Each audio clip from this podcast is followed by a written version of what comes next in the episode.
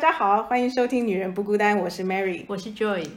呃，我们终于新年过后的第一次录音哦，是的，感觉有点口齿不清哦，是新年过得太好了吗？对，呃，我暴吃之后，然后自己先承认得了肠胃炎，所以我暴吃三天，然后又不舒服三天。我就看报道讲说，因为最近大家都戴口罩，然后又常洗手，所以好像呼吸道的那个病人少很多，但是肠胃炎的病人还多了不少。可能是因为现在我们没有办法去旅行，所以大家整个都发泄在过年的大吃大。真的，我胖了两公斤，我已经不敢量。不过我可能肠胃炎又回去了啊！真的，嗯，哎，讲到旅行，嗯，我们今天要来谈一谈，如果明天就解禁的话，你最想去哪里？对我好想去旅行哦！你想去哪里？如果明天就如果明天就解禁的话，我想跟我先生去京都，来一个五天四夜的小旅行。嗯，好浪漫哦。嗯，你但是我有点对不起我先生，因为我的第一个念头不是跟他哎，我第一个念头是全家人在疫情之前的计划，现在想要再重新恢复，就是我们已经很久以前就说希望能够全家人去纽西兰开着露营车环半个岛或者是整个岛。那要多少时间？嗯，一个礼拜两个礼拜吧，要看要看要走多远。那为什么是选纽西兰？因为以前有呃，以前我在香港工作，有纽西兰同事，然后他跟我说他的家乡非常的美，嗯，尤其是如果是我们的四月。春假的时候，那边是秋天，嗯，那旅行呃露营车的旅行在秋天很适合，嗯嗯，对，天气很好，风景很漂亮，嗯。嗯，所以你心里就是已经做好安排了嘛？比如说哦，去哪里详细我们还没有找，然后营地什么等等，露营车多少钱都还没有 search，可是有这个念头很久很久在那边了，嗯，大概好几年了，对，所以其实现在大家都经济能力基本上都算是可以出国旅游。那旅游的形态其实不外乎就是自由行、跟团，跟还有什么哦？自由行跟跟团。那你都是你都是自由行？我们因为因为小孩子小，所以怕会拖累别人，所以每一一向以来都是自己安排。那如果有带长辈出门呢？你也是自由行？我们跟长辈出门刚好，因为是长辈喜欢跟孩子一起嘛。那孩子之前是比较小。所以我们只敢去日本，觉得比较干净。那长辈去日本的话，他们也是喜欢就是自由行，慢慢的。嗯嗯嗯。我其实我们也蛮喜欢自由行的，可是我有发现，尤其是像日本，基本上很多地方你走起来，他们是需要靠走路的嘛。嗯。然后坐地铁这些都是走路。哎，我忽然发现，讲到这个早期很早期，大概一二十年前，二十年前，我觉得日本的计程车好贵哦。可是我怎么觉得现在好像还好？跟台北差不多，跟台北差不多啊？没有吧？还是比台北贵哦。所以我不知道是因为我二十年后比二十年前的那个经济状况好一点，可能是，可能是。我就忽然觉得东京的物价没那么贵啊，没有，好像甚至吃都比台北。差不多啊，比如说你今天去东京最贵的银座吃个呃，就是还不错等级的那个刷刷锅，我觉得跟台北市的橘色火锅不会差不了多少钱啊。嗯嗯那可能是我们物价涨得比较快吧。我觉得哎，我真的觉得台北的物价好高。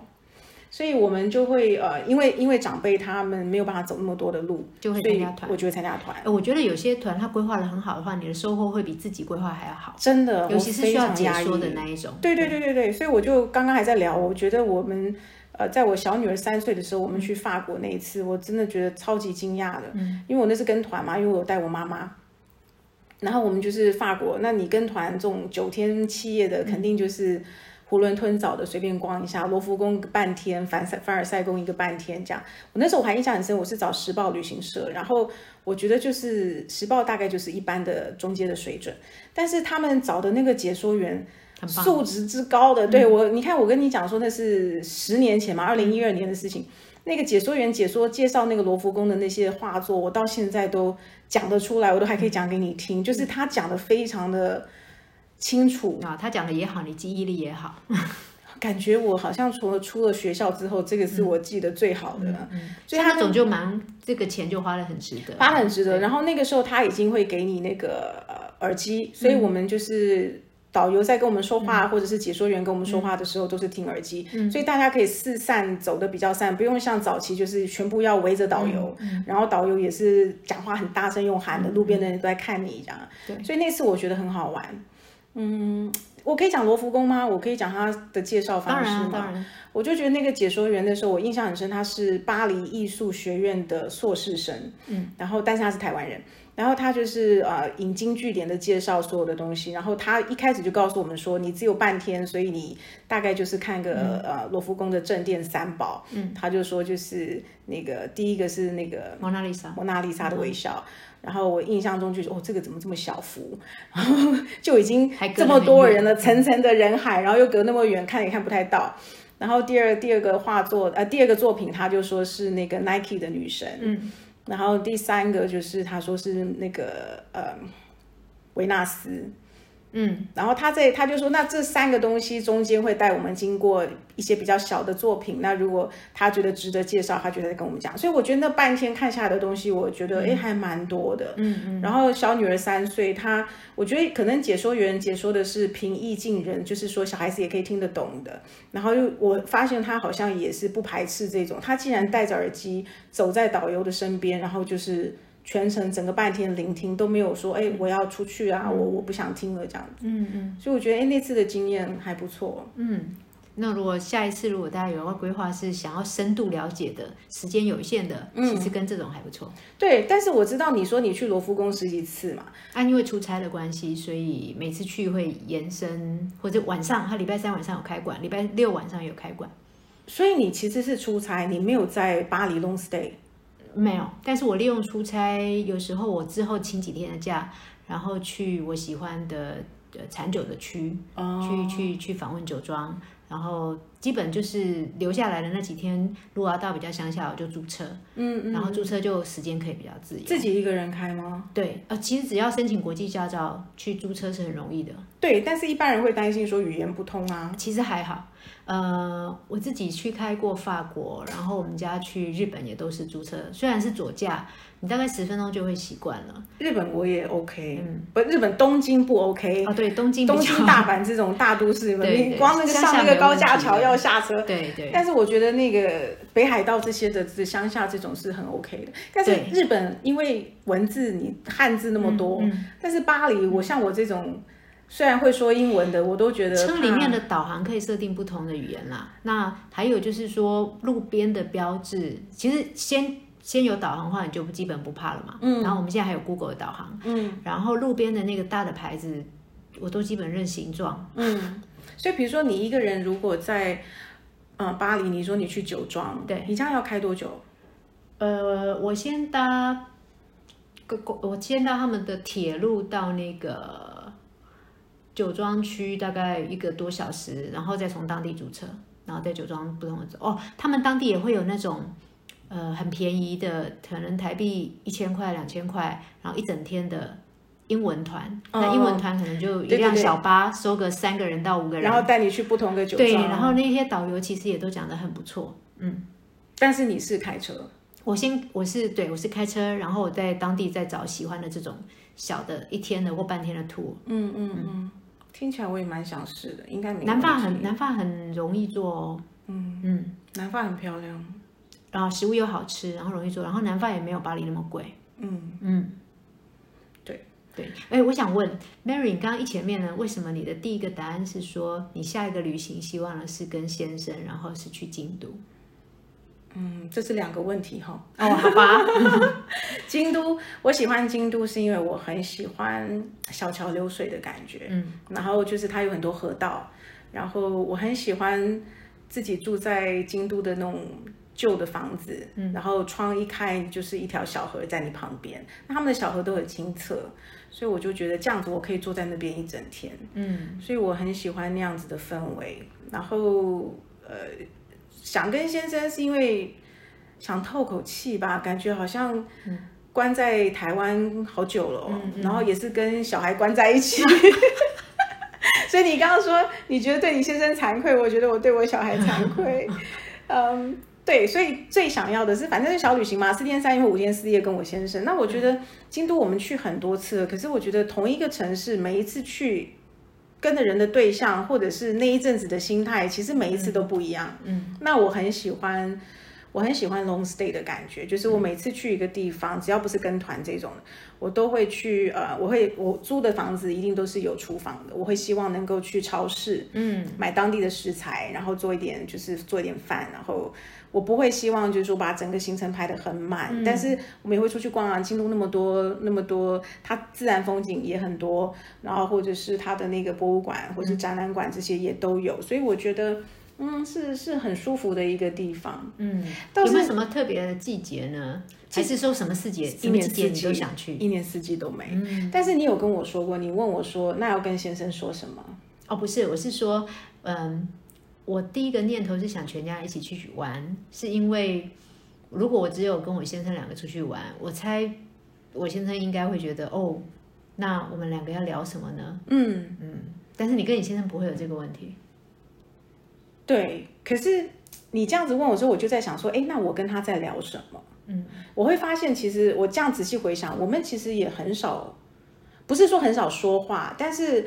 我跟他都是属于那种比较安静的存在，所以基本上你在我面前，你不是你很你还蛮 你还蛮可以说话。对，但是跟我先生因为在一起很久了，然后有一种默契，就是各自做各自的事情。可是你知道对方存在，然后比如说时间早到到了吃饭的时间啊，或是到了应该出去晃晃的时间，大家会问一下说：“哎，那你要不要出去走走？”然后我们都能够很配合对方。嗯，所以。我们去的地方、喜欢的地方也都很类似，比如说我们很喜欢咖啡厅。嗯，那咖啡厅你可以有很多种，就是当地的那种，呃，自己很有特色的咖啡厅。然后我觉得，每一每一个主人或是餐厅或是什么，他们每一个人都很有自己的讲究，他们喜欢的东西、喜欢用的瓷器或喜欢用的摆法，然后喜欢做的菜色。其实我觉得我很能欣赏每一个老板。嗯。对他的店怎么样经营的那个感觉，我都能够很能够享受。嗯，然后路上经过的这种小店，我也都觉得很特别。嗯，对，好，这个我觉得很容易实现诶，只要接下来，哎，比较疫情趋缓解封。我觉得京都又很近，然后这几天的假也容易请，所以没有问题的。嗯，对。但是我们的纽西兰露营车之旅可能比较困难一点。露营车我也想哎，露营车我有想过说，因为我也我们平常有在露营嘛，所以我觉得其实露营车也很好玩。而且我有想过的是说，比如说像美国的那一种，嗯，美国的露营你真的露营车比较大台，然后地也很多，但是美国的治安相对来讲应该是比纽西兰要差啦。所以我有想过说，哎。短短程的话就去日本，北海道也有很多在租露营车的，所以如果带家人，我觉得露营车是一个蛮好玩的地方。其实我记得我们有一次在北海道自由行，我们也是开车，然后我们是夏天，所以你就会觉得说那种开车随处可以停，你今天开开开，忽然经过一个卖双麒麟的，你就停下来，然后大家就吃个双麒麟，然后你就发现他们是那种呃当地的，大家都会去买个。南瓜，或者是买一个什么苹果，就是那种当地的物产，然后吃个双麒麟，然后你再上车，再往下一条路，我都觉得哎，这个很好玩哎，就是跟团就不行，跟团就没有办法说你你要去哪就去哪，嗯，但是我觉得跟团的好处是说，如果这个地方你是第一次去。你可以让他先带你去一些该去的景点，好像那个看书里面 table of contents 的感觉。对，先大概浏览，浏览之后，对对对，然后你觉得说哪个点是你想要回来重新花个两三天住的，你就是再自己安排。所以我觉得也不错啊。嗯，不过旅行有一些好，当然了，同样的地方，我们不同的年纪去跟谁去，可能也不一样的体会。可是我觉得有一些是。他曾经很棒的那个 moment，他过去了以后就不会再回来了。我我印象，呃，泰国的北部不是有个城叫清迈吗？嗯嗯嗯。清迈旁边有一个很小的、很小很小很小的小镇，哎，清迈旁边有个叫清莱。嗯。清莱在旁边有个很小很小的一个小村，叫做派 P A I。嗯。然后呃，我在很年轻的时候，二十几岁、三十出头去吧。嗯。觉得好棒的感觉，因为他那时候没有怎么开发。那边是那个国民党以前的兵留在那里的那里吗？我不知道，但是我去是因为泰国的朋友推荐。然后他晚上也没有电，八点以后就没有电了。嗯。所以他的夜市呢，全部点蜡烛。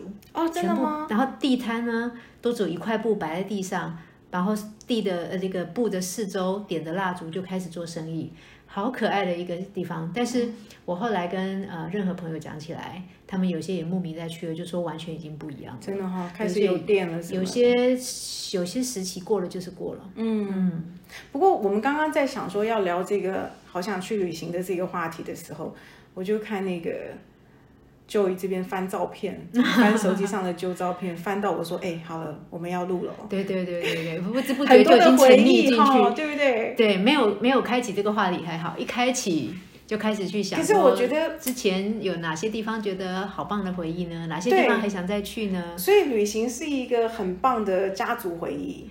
对，而且我觉得那个钱花的很值得，就是说、嗯钱你你钱是拿来买一个经验，跟你钱是买个有形的东西，好像买那个经验，呃，其实是比较。你没有留下实质的什么，可是像刚刚看照片就会唤起来以前很多回忆，我觉得那些是很丰富的。比起我随便讲啊，如果我去把那个旅行的钱拿来买一个包好了，我看我现在看着那个包，可能没有很多那么那么丰富的回忆回忆。对，我记得我有一个嗯还不错的朋友，然后他嫁一个很有钱的家族，嗯，然后这个家族，我觉得真的是每一个家庭的价值观不一样，他们绝对不是花不起钱去旅行，可是这个家族就是阿公阿妈就会跟他的儿子跟媳妇说，小孩这么小花什么钱，他又不记得，嗯。然后我我就会觉得这个观念跟我自己家里面真的不一样，因为我觉得我带小孩去旅游不是为了他记得，嗯哦，我妈带我来过东京，哦，我妈带我来过这个地方，嗯。而是你会发现说，你去的每一个地方，小孩的看到的东西，跟他接触的不同的人，比如说，呃，有的地方你你就是对小孩的礼貌是比较在意的，在比如说餐厅，哦，你你你可以顺带的告诉他说，你这个餐厅的这个呃礼貌在哪里？你坐在这个餐桌上，你不能够喧哗，你不能够什么？就有一些餐厅是要求，有一些国家是要求这个，或是有一些国家要求就是小孩。九点以后、八点以后是不可以在路上。嗯，我我不知道你你知道有我听过。对嗯然后，所以像我有一次带我大女儿去去加拿大，然后因为她时差很严重，那时候她两岁，那她就一直哭一直哭，所以我只好把他带到二十四小时还有开的叫 drug store。那你带到那种亮亮的有东西可以看，然后灯光是亮的，他就会醒来，然后他就会分散一下注意力，这样。店员就会跟我说，为什么你女儿这么晚还在外面？嗯，然后我就说，因为时差，她哭不停。然后店员就会说，哦，我了解，我了解这样。但是你就知道说，他们基本上是很在意这种小孩福利。所以我的意思是说，其实很多东西，这些东西你带给小孩的一些刺激，它是一个能够内化的，而不是说你用钱去买它一个回忆，你知道吧？这是一种，另外一个我觉得是我们大人自己的回忆。嗯可能我那一次的旅行，我希望是有我孩子在里面的回忆，而不是只有我自己跑去了。当然，不可否认，有些时候我们带孩子久了，也是需要一个 break 啦。嗯我也我也曾经跟我先生争取过，我要这种只是只有我自己跟我的闺蜜去的旅行。对那没有你跟他的吗？我跟先生两个啊，呃，有有，可是不是那么多。嗯，小孩出生以后吗？嗯，小孩出生以后没有单独的、欸，都是小孩出生以前的。我真的觉得夫妻的关系是要维持的耶。是的，是的。其实我的法国朋友也跟我说，要定期的跟先生的嗯约会。不过约会，我觉得这种短的在台湾安排的，这是很重要，没有错。可是你说要长期一个旅行吗？其实很难。有孩子以后很难把孩子托付给谁，然后托给我喽。好，我的孩子如果愿意被托的话，嗯，因为我觉得三天两夜嘛，你可以试试看。嗯我跟你讲，当你们两个在一个人生地不熟的地方的时候，那个情感莫名其妙就又那个哦，那 紧密了一点。可是我们家一起外派了两年，的确这两年紧密了不少。哎，可是你这两年的很多旅行都是全家一起去玩的，这个也蛮好玩。因为这两年是读那个国际学校的系统嘛，嗯，然后国际学校的假太多了，就是四月春假、嗯暑假、七月、十月 Halloween 的假，嗯十二月圣诞节的假，所以那个时候我们大概一年玩四次，对啊，嗯，然后两年就八次，嗯嗯。我刚刚看你翻那些照片，我就觉得，哎，还蛮多地方我以后自己也想去的。可是，嗯，不得不说，因为现在随着孩子的成长，我们挑那些旅行的地点，主要是配合嗯，孩子比较多。可是我跟着两个男孩子，我也赫然发现有些东西我以为我不喜欢，以为是陪他们，其实后来自己也蛮爱的。比方说滑雪，对对对对，还有就是跟着他们做很多体能的活动。后来我发现其实我也喜欢。嗯嗯，对，所以旅行是可以凝聚家庭的感情，还有就是可以可以发现一些不知道的自己。嗯，比方说你没尝试过的活动，你以为你不喜欢，就一尝试觉得还不错。嗯。然后你会看到一些，有时候去旅行，我觉得可以重新回头看到自己的出生、自己的国家、嗯，自己的城市，嗯，就觉得这个也蛮好的，对台湾更有认同，对，嗯，对台湾更认同。然后啊，我倒是我倒是有发现说，有时候有些地方我们是一再回去的，可是你在一再回去的里面，你还是会发现新的东西，嗯，你会遇到新的人，或者你会遇到，你会看到那个城市的不同的。发展这个也很有趣，例如哪里啊？我们每三年或四年会回去日本的东京的避暑胜地，叫那须，嗯，大概离东京乘电车两个小时吧。它是有点小山丘，所以很很凉。夏天去是避暑胜地，嗯，好，皇室的避暑的别墅好像也是在那边。所以我只听过清景泽，哎，那须在在哪？那须啊，我不知道怎么形容，哎，我没有上网查一下啊。那是哪的那？那是那么的那。哦，OK，是啊，你这样讲我有印象，对对对，所以你们三年都会每三年去三三年或四年，因为住在那里吗？对，在那边就是住租租一个地方，然后住个一个礼拜，嗯嗯，然后从很久以前。呃，因为在那边遇到一个咖啡厅的主人，他帮助了我们，然后我们就每每三年就回去看他一下，他一下。然后后来才发现说，接下来慢慢的那需开始有发展，有这个脚踏车旅行，嗯嗯，所以我们就去租脚踏车，然后绕着那须走，嗯，然后有有日本有很多厉害的，就是它可以让东西不变，对。可是我们发现那须自己也一直在变，所以我们以为去一两次。小孩子能玩的大概就差不多了吧，可是他总是有新的东西出来，所以一直有在进步。对，然后春夏春呃春夏秋冬四季都有不同的玩法。但是我觉得日本有一个很大的好处是，他们其实是很怀旧的，他们也很保保守他们的传统，所以我觉得在不变跟变中间，他们会取得一个平衡。对对，所以这个是蛮值得学习的。嗯，我的部分是我的旅行啊，就是所谓的自由行跟这个。嗯，跟团这个之外，我还有一个比较不一样的地方，是我每一年的暑假会安排啊，summer camps 带小孩出去玩。再讲一讲。对，那我通常其实是我自己爱玩，所以我就顺便用小孩可以出去读 summer camps 的这个理由，然后安排。你说的 summer camp 就是说帮小孩在暑假找一个地方，白天要去学点东西，对，然后晚上每天都回来跟你住。对对对。所以你们要找一个地方可以 long stay。对啊，所以呃，通常我可以去一个半月到两个月。嗯哼，那嗯，我我很喜欢这样的 long stay。那我先生我通常会怎么安排？因为我觉得其实这样也隔太久了。嗯，所以要么就是他会再跟我们一起去，嗯，要么就是他会在呃我们要回来之前先去个九天，嗯，然后再跟我们一起回来。嗯，所以其实就是觉得哎，全家也都有有一半是有一些回忆是啊 summer camp 的回忆，那有一些是有先生全家人都在。嗯，那那你这个 summer camp 是怎么？找的呢？我基本上看地点嘛，啊，还有看啊你的 purpose。所以比如说一开始是希望小孩学英文，嗯，所以我就会找呃，比如说我每一年 summer 去的地方不一样。那像美国有去过几次，那去的地方也不一样，有的时候是北加州，有的时候是南加州。然后呃，所以像我我我会上网去找，而且你要很早就找，因为通常比如说你要上好的学校的 summer camps，原则上他都会在这一年的十二月底就会报名截止。然后你报的是隔一年的 summer，那我我发现其实我也没有没有人教我，可是我觉得我在做网络的 search 好像还蛮嗯你很厉害这一方面对，所以就是你有一些 criteria 你可能会放进去说，哎，你希望是什么样的呃条件，你慢慢放进去，它就会出现说你想要的学校是什么，比如说你一定要 day camp。我我希望是当天来回的，或者是说你希望是有那个校车接载的，或是你自己开车接送的。你希望这个学校里面比较多的 sports，还是比较多的这种叫做嗯学术方面的，就是这种你都可以挑。那慢慢慢慢这样筛选下来之后，你就会筛选到一个是几个是你比较喜欢的。那所以我就是用这样子的方式去找 summer camps。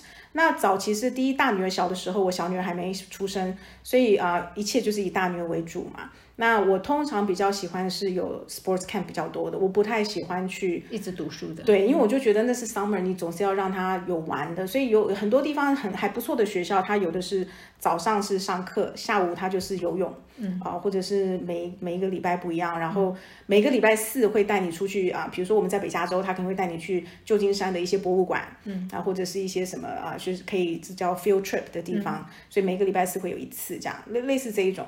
嗯，我还有一次是呃，后来到后期，我觉得比较好玩的是，大女儿大了，到了青少年阶段，然后小女儿还小，所以变成两个小孩去的 summer camp 是不一样的，所以我就安排啊，大女儿想学日文，所以我就让她去东京的 YMCA，然后很好玩，她自己去。我我带着小女儿一起跟她住在东京，可是 YMCA 那个 camps 它是啊要住在 YMCA 安排的地方两个礼拜，然后它上面有写它是希望是十八岁以上，也就是大学生。那我女儿那时候大概是十五十六，我有一点忘记，就是大概十五十六岁吧。然后她跟一个好朋友要一起去这样，那我就。写信给这个 YMCA，我就跟他们说，我的小孩是十五六岁，但是我人会在日本，我会在东京你们附近，所以如果有任何事都可以随时找我。那他们可不可以参加？所以这个 YMCA 就说 OK，所以那他们两个就就去了，然后就一人一间房啊，很可爱啊，然后就是住在楼上，然后楼下是上学的地方，然后这中间学校也会带他们去一些 field trip 这样子。那我女儿就是呃礼拜五呃就等于六跟日是没课的，他就可以到我住的地方来找我。那小的怎么安排呢？小的我那时候就想，好啊，我我要在东京嘛，那我一定还是想想办法找英文的 camps，因为他不可能说日文嘛，所以我就找了那个 American Club。嗯，哎，我发现 American Club 很好玩哎，因为嗯，它就是大部分以玩为课程，所以不是游泳课啊，要不然就是呃篮球课啊，然后就是很多比较呃 activity fun 的这种课程，然后我就是把它放到那里。然后我把它放进去之后，因为我那时候租的房子是在东京，嗯，我有点忘记在哪里，在广尾，它是比较有钱跟外国人比较多的一个区。然后租我房子那个是一个美国人，他就跟我说：“哎，你女儿要去 American Club，那你需不需要我推荐你，就是可以参加 American Club？因为你如果有人推有会员推荐的话，我就可以。”也买会员，只是说我买的是短期会员，所以当我女儿进去上学的时候，我就可以去享用 American Club 其他的设施，我觉得很好啊，所以我就这样子。那我跟这个房东就有在聊天呐，然后他就说他有一台脚踏车，可以借啊借我骑车载我女儿去上课。我试了一次之后，我就放弃了，因为。广尾它基本上是有点像小山丘，American Club 在山丘的 top，我们住的地方在山丘的下面，啊，那个我骑不动哎，我真的是骑骑第一次，他带着我骑，我载着我小女儿，我跟不上他，然后一直喘一直喘，我就知道说哦不行，我宁愿坐公车或者是坐计程车，我没有办法骑脚车载他。然后 American Club 我那时候觉得很讨厌，就是他很快就放学了，所以我常常觉得我才把他送去没有多久，我又要去把他接回来。对，但是就是嗯，这样的安排就是说，他们两个年龄层不一样，嗯。然后呃，去的学校不一样，可是也蛮好玩。Summer camp 我在香港的时候呢，常常听到那些家长在说，嗯，他们呃，可能因为他们对小孩的未来更比我们更紧张，因为他们一直处在一个强烈竞争的状态嘛，嗯，所以他们的 Summer camp 呢是他们找的那种叫做 Young Talent，嗯嗯，美国有一些大学，他从十岁开始。如果你是某一方面的 talent，然后你就可以去报名这个 Young Talent Summer Camp。嗯，好，当然要考试，可是考进去以后呢，你你这些孩子们每年每年去，那他是刻意让他的两个女儿去到不同的大学，嗯，他们就可以感觉说，哦，我好像比较喜欢这个大学的教法，或者那个大学的感受，或者是这个的 campus 的感觉。对，所以他的两个女儿现在可能十六岁跟。十二岁吧，嗯，我问他们，他们都分别非常清楚的，一个就知道我我喜欢 NYU，另外一个女儿说我喜欢去哪一个不同的学校，对，然后理由是什么，然后他们里面的哪些课程他们很喜欢，对，好像很早就就就可以确定了，这个很棒啊，对，但是呃，一样是爸爸妈妈到那边找了一个 Airbnb long stay 一两个月，嗯，就是在陪在旁边了。你讲到这个，我就想到。嗯，我大女儿读的这个学校，到高三、高四的时候，他们就会有顾问，嗯，然后会介入他们的这种学业生活，然后就会跟他们分析说，你的成绩大概可以申请。第一，你要先选择你要去的国家。然后你只能选两个，他们不希望你选多，因为你选多，他顾不了这么每个国家要求的这个 resume 啊，或者是成绩都不一样，所以他希望你选两个。然后两个选完之后，他就告诉你说，哦，那你的成绩大概可以申请哪几个学校？他会就会说，那假设你可以申请五间，这五间你第一间要选一个是你成绩几乎快到，可是不基本上有点 stretch，对。然后有三个你要选，是说你的成绩跟这个学校的要求是符合的。嗯嗯。然后有一个最后的那个选项你要选，就是你百分之百可以进的。嗯。他这样的选法就是保证你一定有大学可以念。然后呢，嗯，你这样讲，刚刚讲到那个就是 talent 这个 camps，我就想到对，所以而且他们顾问很在意，很在意的就是说你一定要在呃等于。就是说，大学的前两年，你就希望家长有能力的话，有时间的话，就带你们先去你想要去的、最想去的两个学校去看一下，去观察环境，然后去看一下你喜不喜欢。嗯，所以呃，那个时候我就因为这样子，我女儿是选了多伦多，所以我们就选了的前两年，我们就先选了去多伦多 summer camps，所以我就带着我大女儿跟小女儿去多伦多，嗯，然后就报了她想要申请的那个大学的某一个科系，嗯，然后呃，他们真的很好玩，他们像我女儿是报药剂系。然后两个礼拜的 camp，你就是每天去上课，然后就是在大学的教室，就是那个环境一模一样，就在大学里面，教授也都是学校的教授。然后呢，我女儿回来就跟我讲说：“妈，我中乐透了。”我说：“你中什么乐透？”她说：“学校说，呃，老师说这个表现很好的话，有几个人，然后可以抽签，他可以让有两个学生可以去啊多伦多大学的那个，他们有一个叫 basement 去看那些器官的标本。”哦。啊，我听了就觉得毛骨悚然。我觉得这是我一点都不想看到，就他中，嗯，他就是那两个的其中一个，他就好开心，他就说他可以去看那个标本，这样，对，所以这也是一个蛮好的经验。然后那一年回来之后，他就告诉我说，他是他想去那里，嗯，对，所以我觉得。国外的人跟台湾不像说，就是哦，你成绩到哪里，你就是申请那个学校，或者是呃，希望你做医生，所以你就一定只能够选医学院。可能很强调个人的意愿。嗯，他们非常强调你喜不喜欢。可是老实说，喜不喜欢，你总得了解，你才能选喜不喜欢。对。对，所以我们这个是比较粗糙，做的比较极致的是你说的那个香港那个朋友，就六岁跟十二岁，他们等于这么小就可以开始去，不是十岁，十岁开始哦，对，那他们现在是分别是十、十二跟十六，OK，所以小的那个十岁，他说他参加三年了嘛，嗯，然后他说他他大概知道有哪几个，那大的那个十六岁的，因为参加更久，所以他说他已经选定就是 NYU 了，所以连科系他都知道他要什么。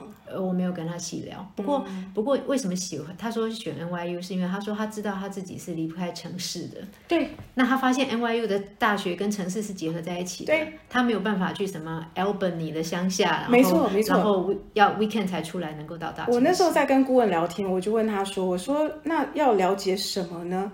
就是我们以前就觉得申请到就去读嘛，你去适应那个环境，不是环境来适应你。然后他就说不会啊，他说有的学生他就是乡下的学校，他就适合乡下，有的就是适合城市。我说哦是这样子吗？所以一回头我女儿就说对啊，我要去一个有 Starbucks 的地方。对，所以我觉得真的蛮好玩，他们蛮尊重个人的意愿。嗯嗯。诶，我们竟然从好想去旅行。下一个想去哪？然后一直不断想回去的地方，一直讲到 summer camp 了，聊到欲罢不能，你就可以知道多想，已经大家都闷坏了 啊。嗯，对了，不过在那之前，我们也可以来研发一下台湾的路线，有什么还还没有去过的，或者是不同的时间跟不同人去或不同感受。哎，你是不是跟我讲过，你们全家骑脚踏车环岛过？还没环岛，只有东半部。